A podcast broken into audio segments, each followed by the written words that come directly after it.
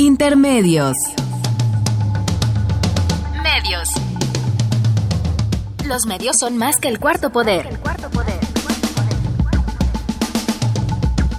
Los medios son más que el cuarto poder. Intermedios. Con Tania Rodríguez y Juan Manuel Valero. Tania Rodríguez y Juan Manuel Valero.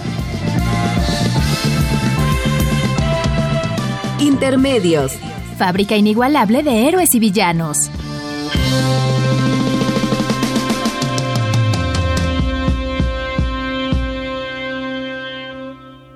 Intermedios.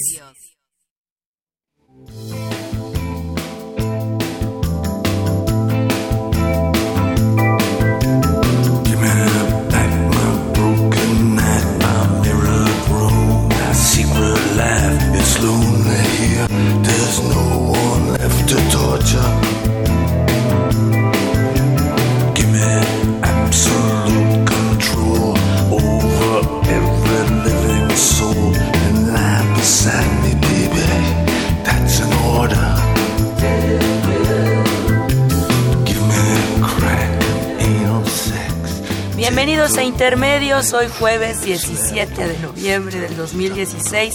Los saludamos Tania Rodríguez. Y Juan Manuel Valero con el privilegio de poderlo hacer a través de los micrófonos de Radio UNAM.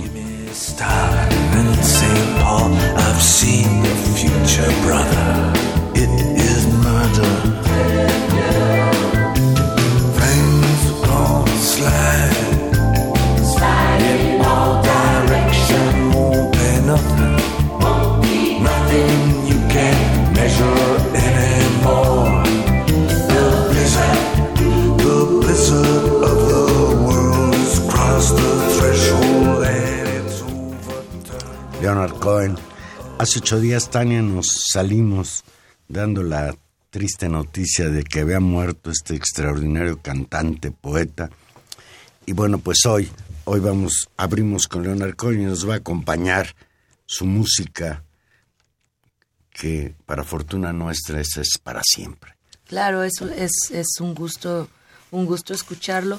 Y Valero, ahorita que estamos recordando gente que partió de este mundo y que falleció en esta semana, pues también es el momento de recordar y rendir pues todo nuestro reconocimiento a Rogelio Naranjo, quien con sus dibujos, con sus monos, como les gusta decir a los moneros, pues dio cuenta de la vida nacional y hizo un enorme esfuerzo de crítica sobre pues las últimas décadas, ¿no? Eh, adiós Rogelio Naranjo. Sí, es una pérdida muy, muy grande. Rogelio Naranjo, un extraordinario caricaturista, un crítico de la realidad nacional. Yo podría llamarlo un cronista gráfico de la política nacional. Rogelio Naranjo publicaba sus cartones en el periódico Universal, pero yo lo recuerdo mucho más entrañablemente en la revista Proceso. Para mí, abrir un ejemplar cada semana Por de la revista. Proceso era inmediatamente ir a buscar a Rogelio Naranjo. Hay una anécdota, Tania, que voy a resumir en dos minutos. Es una anécdota muy larga, muy divertida, pero te la voy a resumir en dos minutos. Vicente Leñero un día nos contó a una serie de gentes que nos reuníamos a comer que cuando Carlos Salinas de Gortari era presidente electo de México, lo buscó. Y que a pesar de que Vicente Leñero tenía miedo a encontrarse con él, por fin se encontraron. Y en resumen, lo que le pidió Salinas a Leñero, en su calidad de colaborador de la dirección de la revista Proceso, es que por favor Proceso suprimiera los cartones de naranjo referidos a su persona. Y entonces Vicente Leñero le dijo, señor presidente, todo lo que quiera usted hablar de literatura conmigo, adelante. Pero sobre el cartón de naranjo, yo le pediría que hable con Scherer. Y le voy a decir algo más.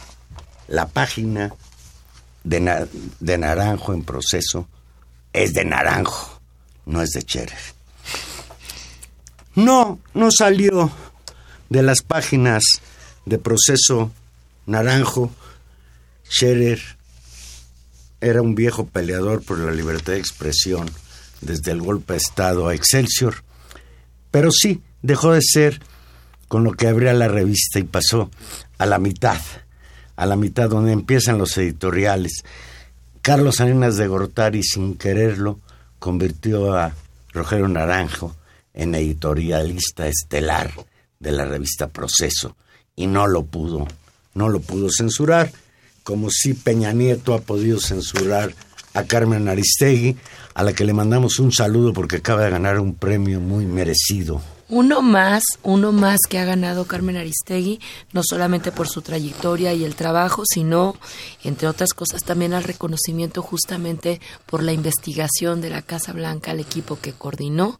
En otro, en, en- a muchos premios han estado referido a eso. Y también me parece que estos premios no solamente hablan de su trayectoria sino que también es un señalamiento y cada premio que recibe Carmen es un señalamiento a la ausencia de, de libertades en este país porque finalmente hacen eh, imposible de creer cómo la periodista más importante de este país, la más prestigiada, la que más premios recibe en el ámbito internacional, no puede tener el privilegio del micrófono en la radio pública, en la radio no, no podemos eh, tener eh, nosotros privada el este privilegio de que alguien que nos informe con objetividad todos los días, como lo hacía Carmen en el radio, pues una pérdida enorme.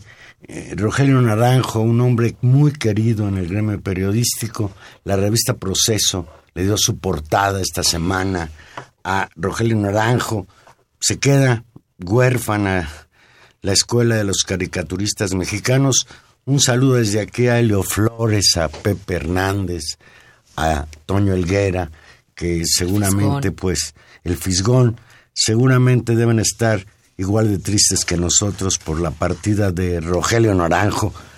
Échele por ahí, búsquele a las caricaturas de Naranjo y verá lo que es bueno. Pues Tania, el lunes pasado sucedió un episodio que se ha convertido en viral en los medios, en las redes. Resulta que la niña Andrea Lomelí, una niña de ocho años de edad, corrigió la dicción, ni más ni menos que del secretario de Educación, el, el señor Aurelio Nuño. No se dice leer, se dice leer. La escena quedó grabada en un video que fue difundido a través de las redes sociales y pues ya alcanzó una fama incluso internacional. Yo ya he leído hasta editoriales de- en el periódico El País analizando el significado de que una niña de 8 años le corrija la plana en cuanto a dicción al señor secretario de Educación Pública. Tania, ¿hemos hecho más escándalo del que merece el señor Nuño o, o cómo ves? Pues yo creo que esta, esta mala fama que se ha ganado Aurelio Luño en las redes sociales es muy eh, significativa sobre el pues también digamos el poco prestigio que tiene en tanto representante de un área tan importante como es la educación de este país y bueno pues claro cometiendo este error que es un error de dicción No. que es un Yo difiero, no es un error de dicción. Él así habla. Por eso entonces Él no mal. habla como un secretario de Educación. Él habla muy mal. Habla muy mal y hay toda una carencia formativa que es evidente y que fue criticada desde un primer momento en términos de la valoración que podía hacer para hacerse cargo de la Secretaría de Educación Pública. Después se terminó de ganar la animadversión porque esa falta, digamos, de formación ha propiciado un conflicto de orden mayúsculo en este país, impulsando una reforma disque educativa que no lo es, que ha sido una lastimosa reforma laboral, que también se quedó ahí eh, en el centro. Y fíjate que a mí me, me choca lo, lo de Nuño y estoy de acuerdo en esto que dices, de que hay- habla de una, pues, de una poca de que no está ahí porque sea una gente con una trayectoria en el campo de la educación. Hay mucha gente muy preparada en este país. Claro, y era un tú acto- tuviste como rector en tu universidad alguien que sabe más de educación que el señor Bueno, Nuño. sin, sin lugar a dudas. Sí. Pero Eh, creo que además hay un, hay un elemento, digamos, muy, muy chabacano de que tratar con los niños puede ser algo simplón y a mí eso es un poco lo que, lo que más me choca. Pero, digamos, para mí lo más, eh, lo que más me gusta de esta anécdota, además, Es Andrea. bueno, me tiene fascinada. Dice, fíjate, te voy a leer una cosa que le dijo Andrea al, a, a, sin embargo, que le entrevistaron. Dice, no era mi intención humillarlo, mi intención era corregirlo. Por eso le dije bajito y personal. No me gusta que digan que lo humillé, porque yo soy una persona respetuosa. Así parece que mi intención era mala, declaró la menor a, sin embargo.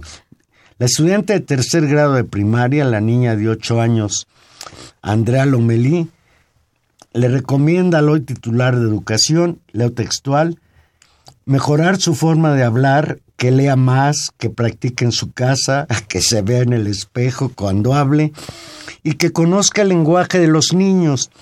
Porque como tú lo dices bien, ¿sabes qué le molestó a Andrea?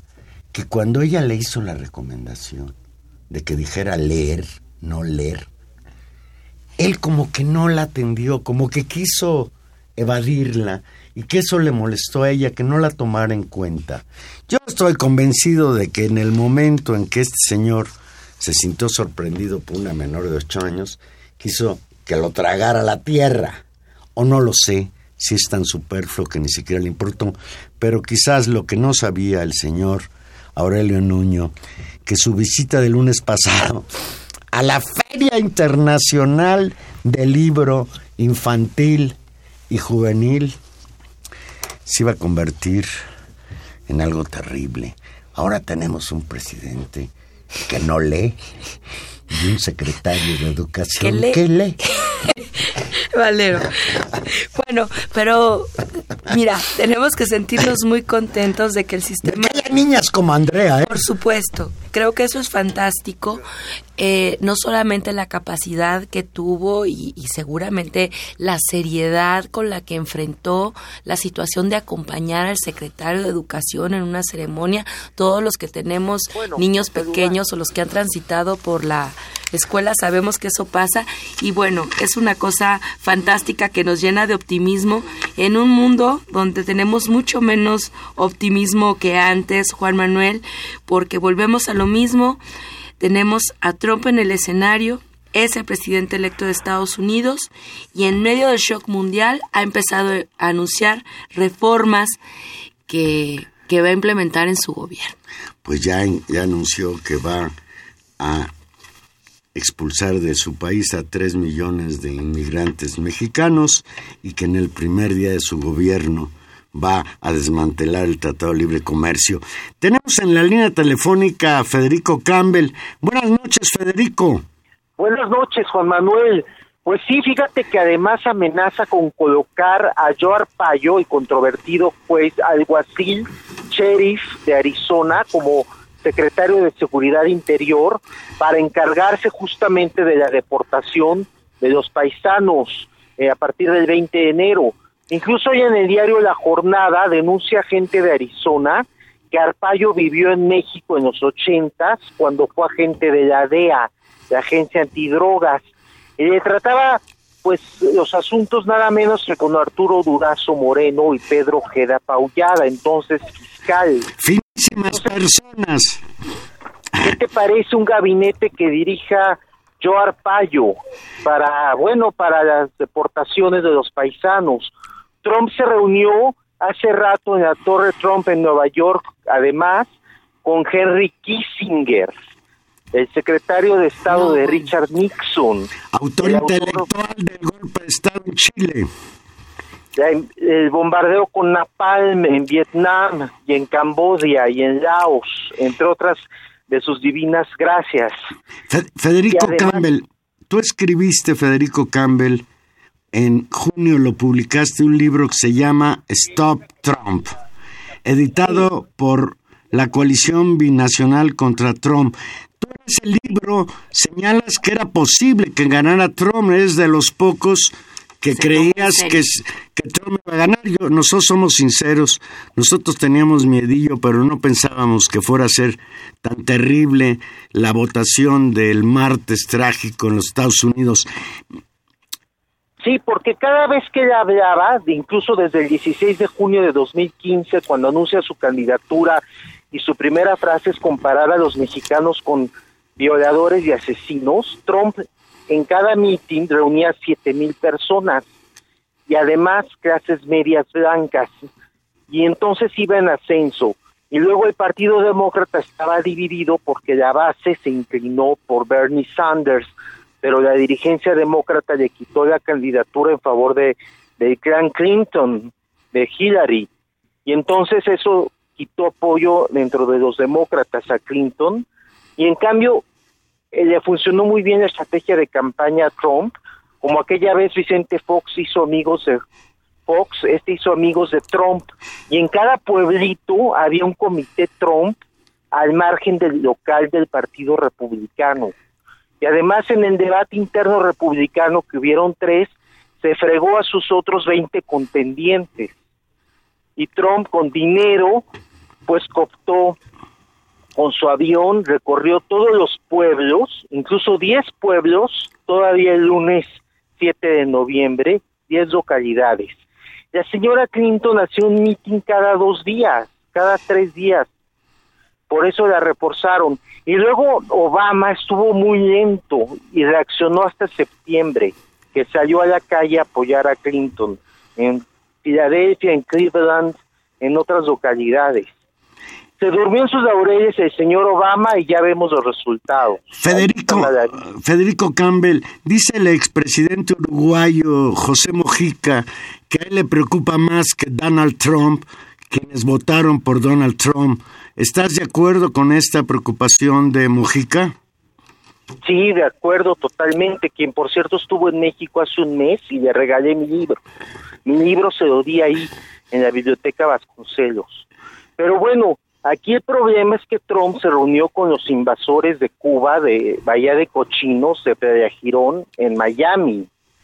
Y ahí anunció que va a suspender las medidas de acercamiento a Cuba de Obama. Y bueno, pues la cosa está el panorama negro en el plano internacional, al grado que hoy el premier de Japón, Shinzo Abe, fue a la Torre Trump a visitar a Trump y no quiso decir gran cosa a la prensa. Se estuvieron casi dos horas reunidos. Hay, hay- Federico Campbell, háblanos un poquito sobre...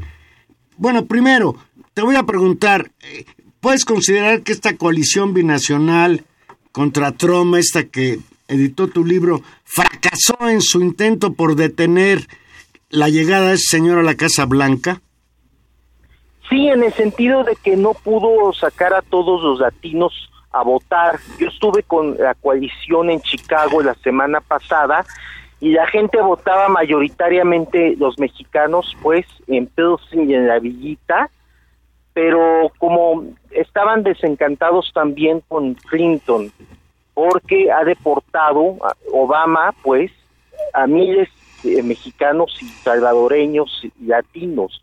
Entonces, bueno, era un voto útil contra Trump, allí en la villita. Fíjate que estaban llorando y al mismo tiempo haciendo cartulinas para la marcha, que el miércoles 9 fue sensacional en el centro de Chicago, en la Torre Trump, porque ahí llegaron incluso de Wisconsin y de Indiana en tren y en buses, puros chavitos de high school y a lo mucho de universidad, muchas chavas gritando abortemos a Trump y además hispanos, árabes, asiáticos, judíos, blancos, yo vi cómo gritaban fuck the wall, abajo el muro, este no es mi presidente.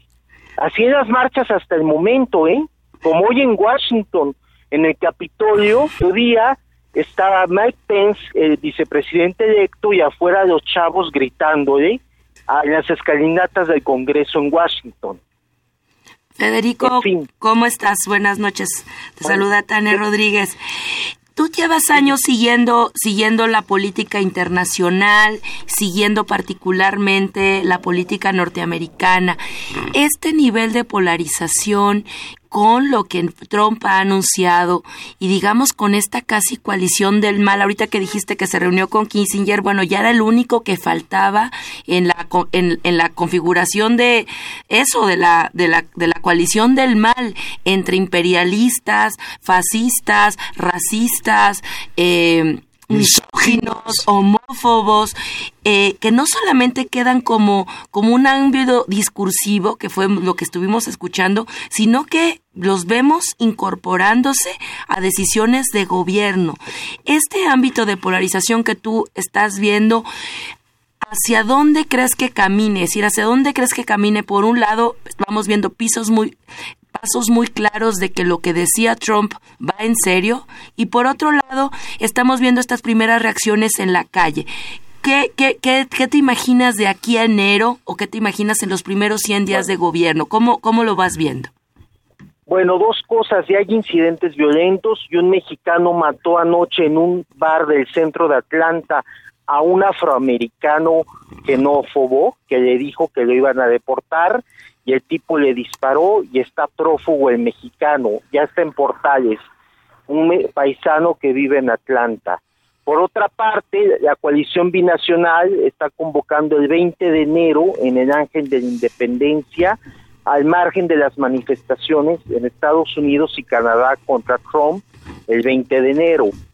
Y por otra parte, el sábado pasado en el Ángel eran apenas 20 personas, yo espero que van a ser más el 20 de enero. Ahora, de aquí, ¿qué, ¿qué ocurre en estos días, en Navidad?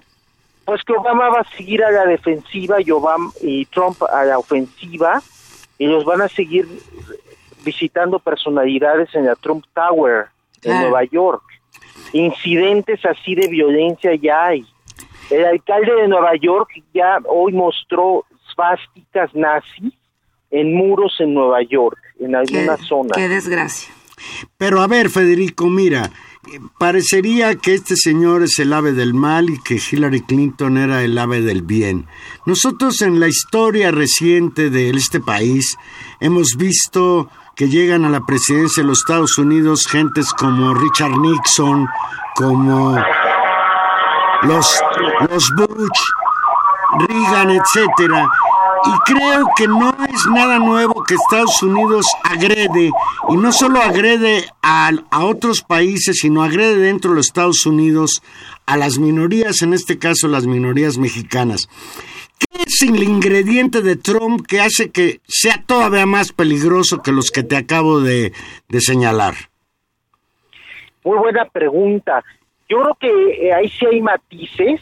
Eh, nadie cuestionó que Clinton financió, ayudó al golpe de Estado en Honduras contra Celaya, entre otras cosas, y luego pues la alianza de su fundación Clinton ahí muy oscura con Arabia Saudita, y luego los desvíos de la fundación Clinton en Haití, pero ahí ya había matices porque Trump, por ejemplo, ya prometió mover la embajada de Estados Unidos en Israel a Jerusalén, no en Tel Aviv y hoy el embajador de Israel en Washington apoyó a Trump y lo felicitó. Es el primer gobierno que lo felicita, así de manera tan tajante. Entonces, pues sí han habido matices, ¿eh? No, no es lo mismo. Y bueno, la cosa está siniestra. A mí me preocupa Cuba, de que, de que sí vaya a haber una ofensiva militar sobre Cuba, de los generales que Trump va a poner al mando en el Pentágono, por ejemplo. Y la otra es esta preocupación, tú has estado también históricamente en esta coalición y siguiendo, digamos, todo el movimiento de, de paisanos del otro lado, que la gente que vive en Estados Unidos. Eh, para ellos esto sí es, independientemente de que siempre ha habido persecución, es decir, estamos ante una situación eh, nunca antes vista en términos de la de lo público de un discurso de odio en contra de un de una población específica que en este momento está en riesgo. Te preguntaría qué reacciones has visto de, digamos, de, las, de los líderes, de las coaliciones, de organizaciones de, de mexicanos en Estados Unidos y básicamente sus preocupaciones, Federico. Bueno, en Chicago el miércoles pasado fui a la conferencia de prensa de tres congresistas demócratas reelectos. Barry Schneider, judío, Jan Klinkowski, la señora rusa, y Luis Gutiérrez, el puertorriqueño, con 15 ONGs migrantes, entre ellas coreanas, mexicanas y árabes, en Chicago, ya están haciendo un plan de acción, o sea, la ciudad de santuario.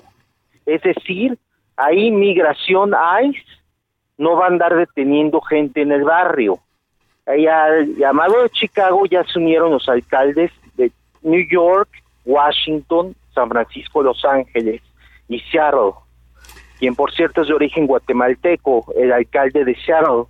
Federico, Ahora bien, hoy el alcalde cubano-americano de Miami rechaza ser ciudad santuario y dice que ahí migración va a hacer lo que quiera.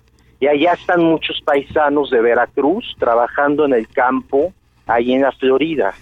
Claro. Esa es la situación. Me, una pregunta sobre esto que me parece muy interesante. Esta decisión de los alcaldes en términos de su margen eh, de gobierno, te preguntaría que si todos estos alcaldes que se han sumado, todos son demócratas.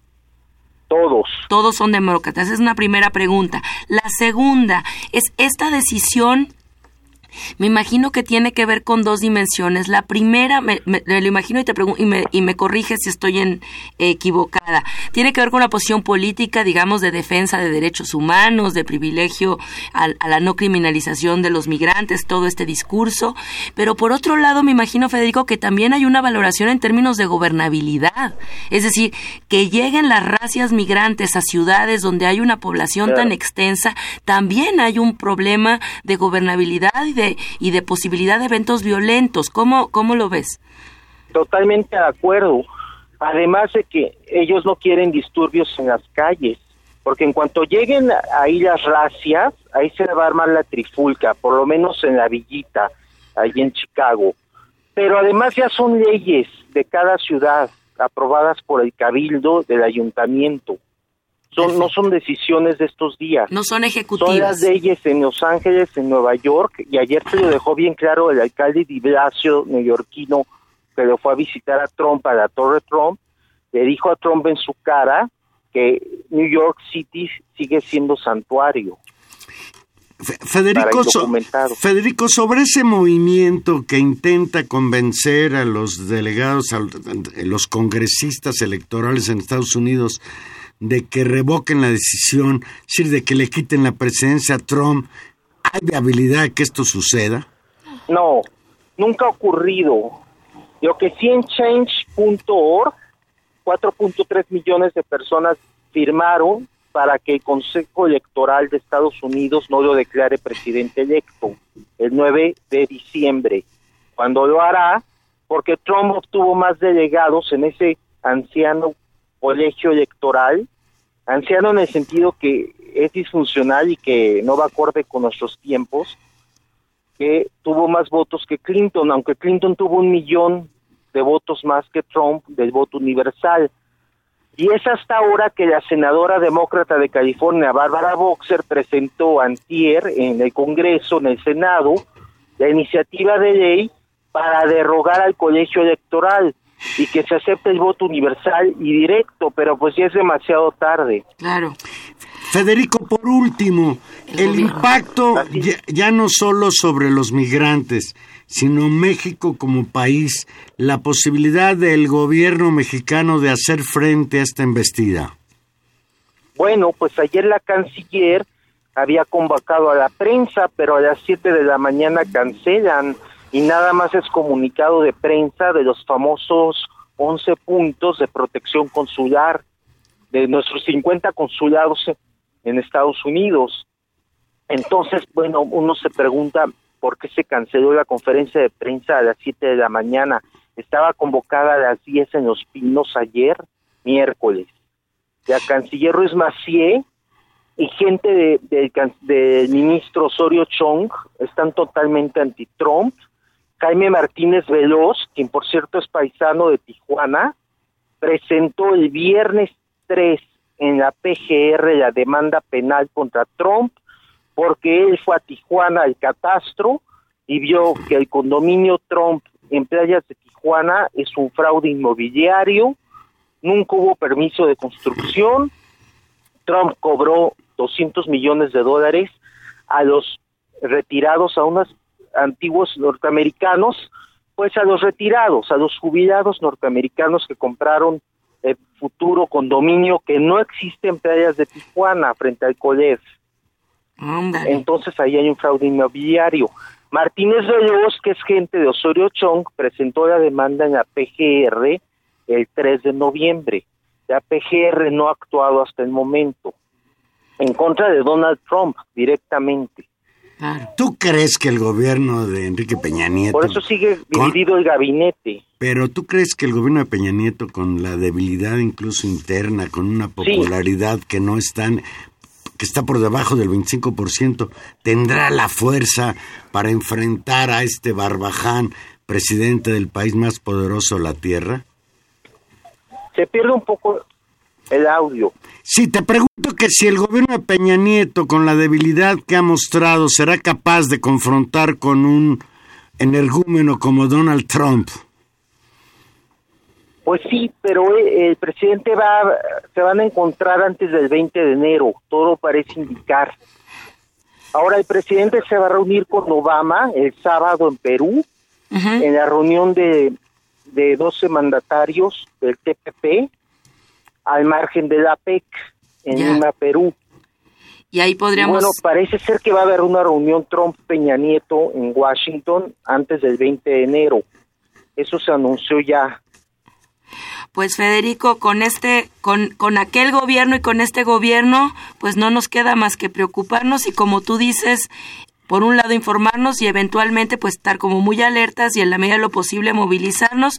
Nos, nos decías, el 20 de enero la coalición binacional contra Trump llama a una movilización en el Ángel de la Independencia aquí en México. Sí, es lo que me dijo María. García, que es gente de Chicago que vive en el DF.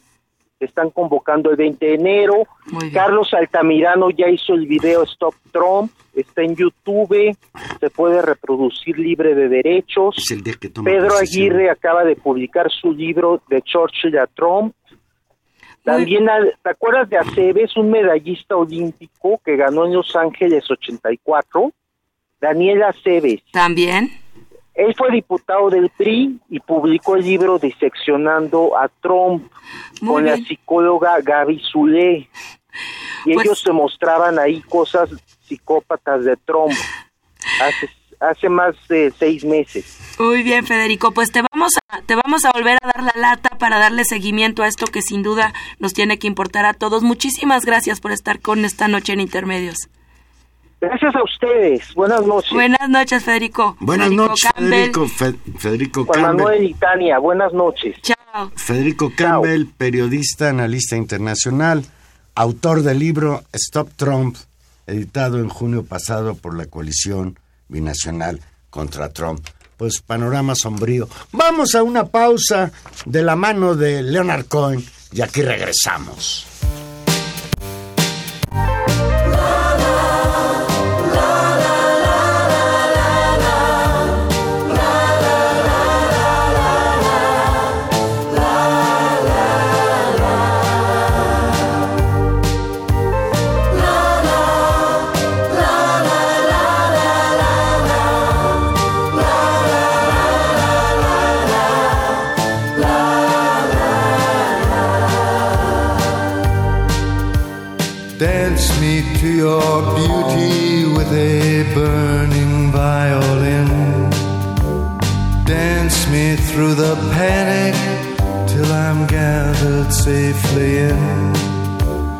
Lift me like an olive branch and be my homeward dove.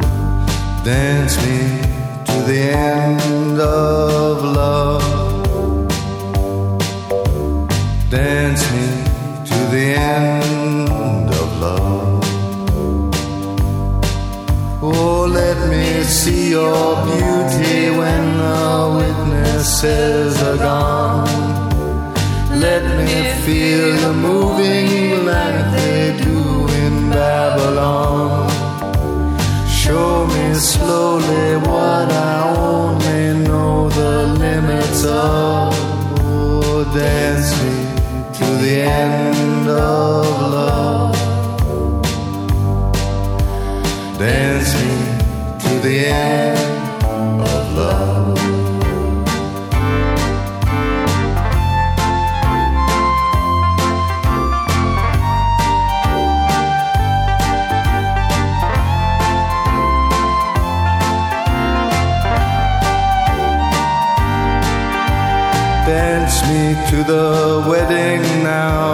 dance me on and on. Dance me very tenderly and dance me very long. We're both of us beneath our love, we're both of us above. Dance me. Aquí estamos de regreso. Qué voz la de Cohen, ¿no? Qué voz la de Cohen. Pues sí, cuando uno habla con Federico Campbell, que conoce muchísimo lo que está sucediendo, pues se angustia, se preocupa. Pero cuando uno llega a la realidad mexicana, la cosa no sé si esté mejor o esté peor. Eh, el panista, exgobernador de Sonora, Guillermo Padres, está preso desde hace ocho días. Y ayer, un juez federal dictó auto de formal prisión al exgobernador de Sonora como presunto responsable de defraudación fiscal y operaciones con recursos de procedencia ilícita por un monto de 8 mil millones de dólares. Ocho millones 8 de- millones de dólares. 8 millones de dólares. Ocho. Es que esas cifras son inimaginables, Juan Manuel. Más tarde, otro juez emitió otro auto de formal prisión contra el mismo señor Guillermo Padres Elías, ahora por el delito de operaciones con recursos de procedencia ilícita y delincuencia organizada. Y desde ahora te digo, el único delito que es considerado grave de estos cuatro es el de delincuencia organizada. Por los otros podría eventualmente eh, librar, es decir, que toda la investigación se dé en libertad. Sin embargo, esta delincuencia organizada garantiza que durante todo el proceso el señor esté tras las rejas. Y por cierto, también el mismo fiscal que acusó al señor Guillermo Padres de delincuencia organizada está acusando a su hijo, Guillermo Y, y Padres. no solo lo está acusando, está, Dagnino. está detenido. y está detenido también. Pues desde luego que esto es algo que a mí me sorprende. Que pueda caer en la cárcel un gobernador de estos que a últimas fechas, convertidos no en representantes democráticos de un Estado, sino en señores feudales del mismo, pues se, dedicaron desde que llegaron al gobierno a delinquir. Este señor llegó al colmo de construir en su rancho una presa para apropiarse del agua de toda la región en una zona de Sonora desértica. Y entonces, Tania, pues uno dice, qué buena noticia que está preso Padres. Mejor noticia sería que pudieran recaudar todo el dinero que se robó y que se resarcir las, las finanzas del estado de Sonora. Vamos a Ay. ver qué sucede. Hay que recordar, simplemente para ponerlo en perspectiva, que Padres gobernó el estado de Sonora, es panista, y la gobernó entre 2009 y 2015. Eh, como tú bien decías, uno de los primeros escándalos que empezaron a surgir en la prensa con respecto al, al comportamiento de este personaje, y que fue un escándalo por su por el abuso, por lo que significa, fue este tema de la presa. Pero después empezaron a salir otro tipo de cosas con respecto a apropiaciones de tierra, con respecto a uso de recursos públicos, hasta llegar a este monto de 8 millones de dólares que verdaderamente es inimaginable. A este conjunto de, de gobernadores, eh, ¿qué será? Eh, depredadores de los recursos públicos. Hay que sumar a los dos Duartes, al Duarte que ha quebrado Veracruz y al Duarte que ha quebrado... Al Duarte desaparecido, que todavía está huido el señor. Bueno, los dos están escondidos, ¿no? No, el otro, no, el otro parece que no, porque sobre el otro todavía no hay orden de aprehensión. Pero no sabemos dónde está. Bueno, y no solamente, ahora a Valero se le suma otro gobernador que ya sabíamos que, que tenía una larga cola que pisarle, pero que se ha reportado ya información que verdaderamente es pavorosa. El gobierno panista perredista de Quintana Roo, encabezado por Carlos Joaquín González, detectó que el exmandatario Roberto Bongeangulo vendió Lista. priista. Todos son priistas, curiosamente, salvo padres. Eso también hay que decirlo. O sea, padres es del PAN y los otros dos Duarte son del PRI y este Borge también es del PRI. Y en los, en los cuatro casos lo que tenemos es un recambio de gobierno. En el caso de Sonora llegó una priista y entonces la investigación ha corrido y ahí está la detención. Y en el caso de Veracruz, de Chihuahua, de Chihuahua ¿eh? y de Quintana Roo, lo que llegaron es eh, candidatos del PAN o, coalic- o coaliciones coaliciones PAN-PRD que han empezado a hacer estas O sea, investigaciones. se necesita que llegue Un al partido gobierno del un otro partido equipo. de oposición para que puedan denunciar. Pero escucha, lo, pero escucha lo que hizo o lo que reportan que hizo este esta esta persona. Beto Borge. Bueno, no, ya no le podemos ni decir Beto. Este tal Roberto Borge Angulo vendió de manera irregular 9.500 hectáreas, es decir, 95 millones de metros cuadrados del, pues, del territorio de Quintana Roo, en la cuales muchos familiares y colaboradores están involucrados.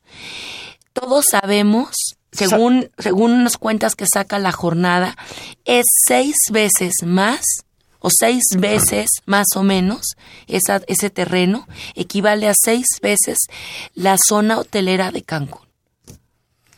¿Qué te parece? No, me, decir, me parece increíble.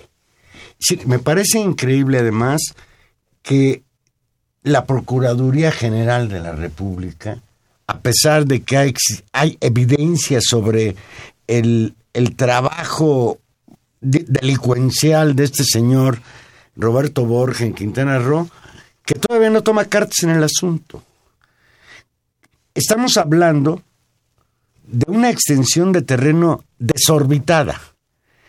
Estamos hablando de zonas federales protegidas.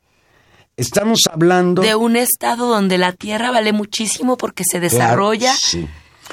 Estamos hablando de un estado que el señor Borge convirtió en su propiedad y lo empezó a regalar en pedazos a sus familiares y a sus amigos. Y ese es el panorama de país que tenemos para enfrentar la embestida de Donald Trump. Ese es el panorama.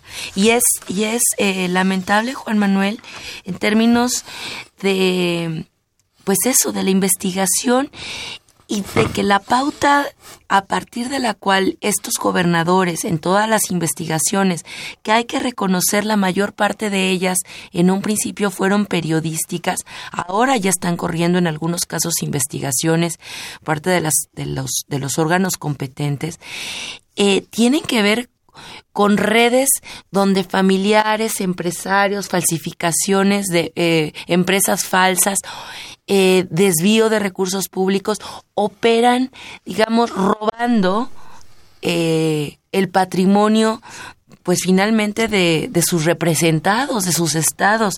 Es, es verdaderamente preocupante. Y la otra cosa es, ¿qué pasa con todo el proceso de seguimiento de gobernadores a los cuales se les investiga una vez que han dejado el cargo y una vez que han perdido en urnas con un partido opositor justamente el control de esos gobiernos? Hay una responsabilidad enorme de los propios partidos políticos, de las bancadas de esos partidos políticos en los congresos locales, de los compromisos de esos partidos políticos, en este caso del PRI, en el seguimiento en términos de los órganos de control que permitieron que esto sistemáticamente ocurriera. Es decir, no es un robo que ocurrió una vez, es una conducta sistemática. Entonces, lo, eh, yo creo que sí tenemos razón en estar pero dime, tendremos que estar dime, azorados. Tania, ¿De dónde salen esos candidatos del PRI? Es decir, ¿cómo es posible que un señor con la solvencia moral del señor Borge o del señor Javier Duarte puedan ser candidatos, uno al gobierno de Veracruz y el otro al de Quintana Roo. Eso habla de que ese partido, ese partido, Los avala. avala. Como los panistas apadres que todavía hablaba, eh, lo que querían convertir en héroe nacional porque el señor fue y se entregó. Claro. Eh, en- en- en- y además, bueno, eso, no, no irá a venirse a entregar aquí Javier Duarte, Juan Manuel. ¿No será que esperamos a que cualquier momento llegue a entregarse así en los medios, en una escena pública? ¿No Pues, crees que esas cosas sucedan avise- en un país que democrático? que cuándo va a entrar al, al- al penal para irle a dar una ovación al señor Javier Duarte. Dice Jaime Rojas, dice, ahora la estrategia de la politiquería mexicana es distraernos con las elecciones en Estados Unidos porque los burócratas como Peña Duarte, Agustín Cartens o Videgaray son los culpables de la devaluación, que el peso ahora sea un Peña peso, dice él. Ese es otro efecto terrible, colateral. Está el peso a casi, el dólar a casi 21 pesos. A 21, sí. Y es por la incertidumbre que ha generado ciertamente el triunfo de Trump, pero tiene toda la razón Jaime Rojas, pues es por la debilidad económica que tiene México, que, porque además la devaluación del peso frente al dólar que se viene dando desde antes de que ganara la candidatura el señor Trump. Claro, bueno, ahí hay, toda una serie de factores y hay un problema, digamos, muy complejo. Eh, la clase política mexicana, casi en su conjunto, eh, y particularmente esta tecnocracia que se ha hecho cargo de, de dirigir la política económica y de implementar las reformas económicas, eh, ha estado convencida de que el modelo pues no sé si de desarrollo, porque no es de desarrollo, de crecimiento de la economía, es, creo que es más pertinente decirlo, porque no es de desarrollo del país, en todo caso es de crecimiento de sectores de la economía, está ligado a nuestra relación con Estados Unidos, cuestión que se, que se fundó pues eso, desde la firma del Tratado de Libre Comercio y que reconvirtió a la economía mexicana, a su sistema productivo, a sus redes de comunicación, a todo lo, a todo lo complejo que eso implica, absolutamente amarrada a Estados Unidos y a una política fundamentalmente de exportaciones. Y ha pasado lo impensable en este en el escenario de esta clase política mexicana, que es que un presidente de Estados Unidos diga que quiere renegociar las condiciones del Tratado de Libre Comercio, que para buena parte de los críticos mexicanos siempre fue un problema en términos de lo desventajoso que podía ser para nosotros. Trump viene y dice, es el peor tratado porque es muy ventajoso para los mexicanos, vamos a cambiar las cosas. Y ahí nos encontramos, y yo recuerdo muchas veces lo que nos hemos platicado con, con Leal, ¿no? Con Gustavo Con Leal. Gustavo Leal, que siempre decía, hay una falta también de imaginación en términos de las respuestas políticas.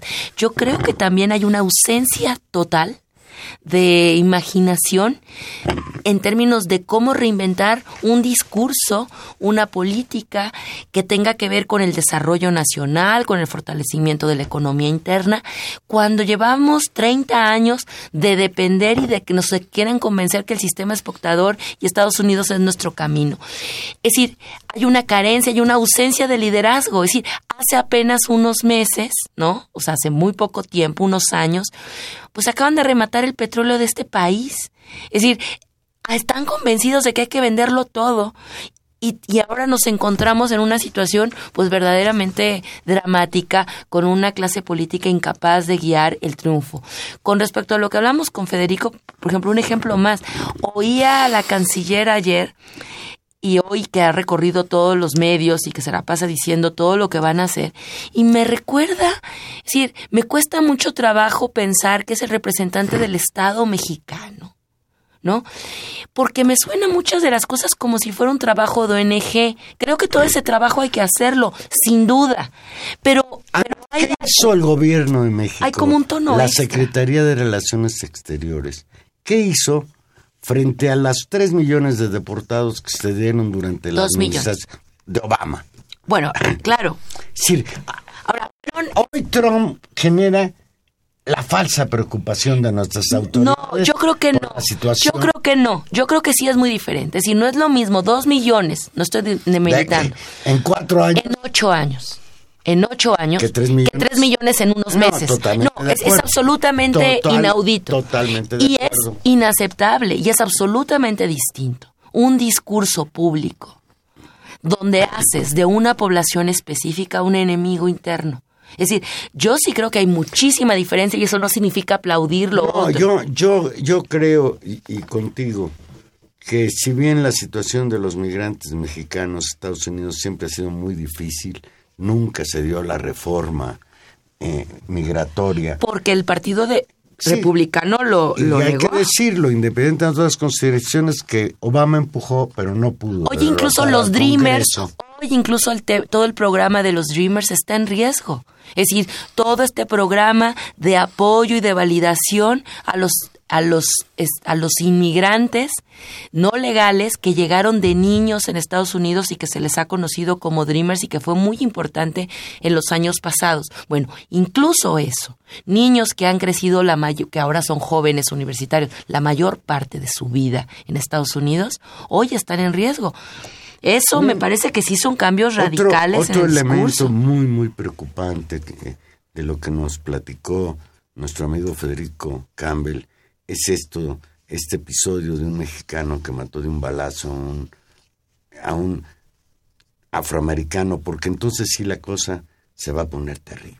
Por supuesto, porque el- es decir, la cantidad de episodios de hostigamiento en espacios públicos a migrantes Sí, es- ha ido creciendo. sí, Trump Los validó. con todo su discurso le da luz verde Por supuesto. a todas esas y no es lo mismo. Por eso lo que se dice sí. tiene efectos. El discurso político es performativo en ese caso. Es decir, habilita o no habilita cierto tipo de conductas. A- Agustín Mondragón, hola Agustín de la Cuauhtémoc. Agustín Mondragón luego, él es el que editorializa el programa. Fíjate lo que dice. La flamante democracia de los medios publicitan, que, que los medios publicitan se derrumba. En México tenemos a Peña Nieto y a Aurelio Nuño, que son una yunta de ignorantes que están evaluando profesores mucho más preparados que ellos. Y en Estados Unidos Sin duda. vamos a tener a un gobierno racista que echa por tierra la democracia y el riesgo de otra guerra de secesión. Espero equivocarme. No sé si de secesión, pero sí es preocupante que haya una confrontación social porque la sociedad norteamericana está muy dividida y no solo muy dividida en términos de que la mitad votó por los republicanos o por Trump y la otra mitad por Hillary. No, no es un problema, sino que hay un, un tono beligerante y No, pero aquí hay un tono beligerante, no solamente entre los bandos, hay un tono beligerante en Sí, quien, desde la- en desde- quien es, en quien va a coordinar la comunicación de la Casa Blanca, que es un ex, digamos, un extremista de derecha. ¿No? Es decir, alguien que ha tenido posiciones extremas en términos racistas, de acoso y de persecución. Bueno, esa persona se va a dedicar a estudiar la estrategia de comunicación pues de la oficina más importante del mundo. Me parece gravísimo y muy peligroso, por supuesto. Y te voy a decir un dato que además no existe en todas las sociedades y que este, este fabuloso eh, narrador y periodista lo, lo han narrado muy bien en documentales. eh, Moore, ¿no? Es decir, estamos ante una sociedad polarizada, ideológicamente muy eh, convencida, un sector muy radicalizado, particularmente el de la derecha, que tiene una amplia tradición eh, radical y de acción directa, ¿no? Y que además está armada hasta los dientes. Es decir, eso no lo hem- hemos visto episodios de, de polarización en distintos países, pero en el caso de la sociedad norteamericana tiene la particularidad de que está es una sociedad armada. No solamente tienen unas fuerzas armadas complejísimas, No, sino y es, tienen- es una sociedad armada. pues es una sociedad armada. Tania, ya no sé quién lo dijo, yo antes creía que había sido Porfirio Díaz, ahora unos dicen que fue Vasconcelos, pero la frase sigue teniendo validez y hoy más que nunca, pobrecito de México, tan lejos de Dios y tan cerca de los Estados Unidos. Pues sí, Valero. Tan, y tan, y, y, y pobrecito de México con estos gobernadores que han de decidido apropiarse del territorio nacional. Pues sí, Ahora sí que de, de este, de, ¿cómo era esta de, de Tijuana, a Yucatán o de, Pero que alguien De Quintana Roo, explique, Chihuahua. explícame, Humberto, ¿cómo puede un gobernador venderle o regalarle a sus familiares, a sus hijos, a su esposa, a sus suegros, a sus cuates, el territorio del Estado que supuestamente gobernaba y que son tierras federales protegidas? Sí. No, es, es, es una falta de control absoluta. Absoluta. Híjole, y en 2018 van a volver a ganar los priistas o los panistas la presidencia de la República. Bueno, ya vimos, y esa es la otra lección de los Estados Unidos. Ya vimos que también hay, hay posi- o sea, que también lo imposible pasa para bien o para mal, en este caso, por supuesto, para mal, pero por supuesto que pasa y depende de la organización y depende de la decisión y depende de que la gente harta se movilice. Pues un, un atento llamado al nuevo Procurador General de la República, señor Cervantes.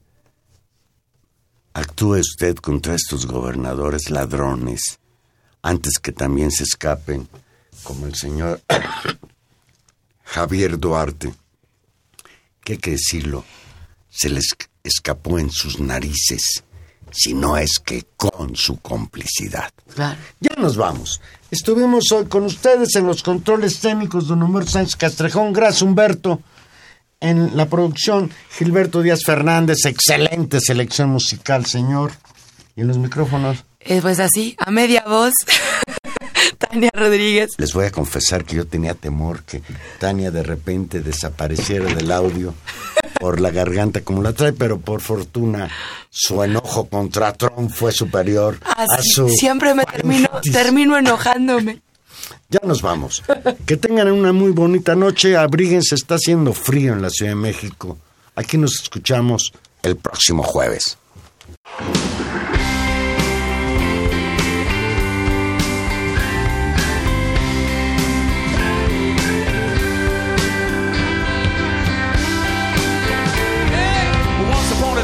Dressed so fine, the bumps and you climb.